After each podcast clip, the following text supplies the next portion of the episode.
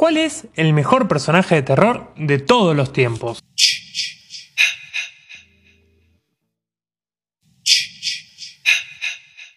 Sí, se caía totalmente de Maduro. El queridísimo Jason Borges. Obviamente, no hay, repito, no hay mejor asesino que él. Usa cualquier cosa como arma y nos parece perfecto. Lo que encuentre va. Es el asesino autogestivo definitivo. ¿Y su vestimenta? ¿Qué tal? Es espectacular.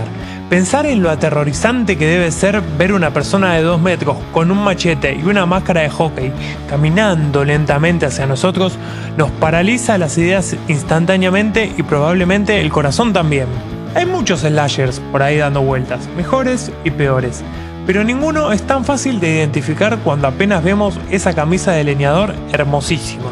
Quiero destacar, sin realmente spoilearles nada de las películas, que su historia cinematográfica es realmente peculiar, ya que en la primera película él no aparece. Es muy extraño y también mágico, simplemente fascinante.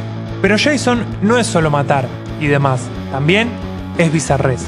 Nuestro querido amigo hasta viaja al espacio para protagonizar Jason X, a lo mejor lejos, claramente.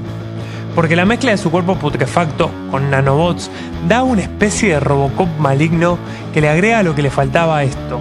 Igual, no todo es alegría. Y un día deberíamos ponernos en su lugar y pensar en lo horrible que debe ser que nos revivan una y otra vez para volver a matarnos, para volver a revivirnos, para volver a matarnos. Mamá, los dolores de cabeza que debe tener Jason cada vez que se levanta la mañana. No quiero ni pensarlo. Pero basta de cine y vamos a la canción. En su versión discográfica, la canción está buena, es copada, es divertida, pero hasta ahí. El verdadero momento en que esta canción es una locura y nos hace realmente amarla es cuando la vemos en vivo. Cuando el Mosca se pone la máscara y la canta como si no hubiese un mañana, que en este momento parece no verlo, es cuando se luce en su máxima expresión. Vuelan piñas, patadas y gente por los aires. La cosa sana y divertida que todos extrañamos de los recitales. ¿Cuánta magia habría si un día deciden contratar un actor o al menos un boludo disfrazado para hacer una performance de esta canción ahí en vivo, que termine con sangre ficticia volando por todos lados y sea toda una especie de teatro bizarro del horror? De más está decir que Jason es mi personaje de terror preferido y que estoy más que alegre de haber podido realizar este pequeñísimo homenaje.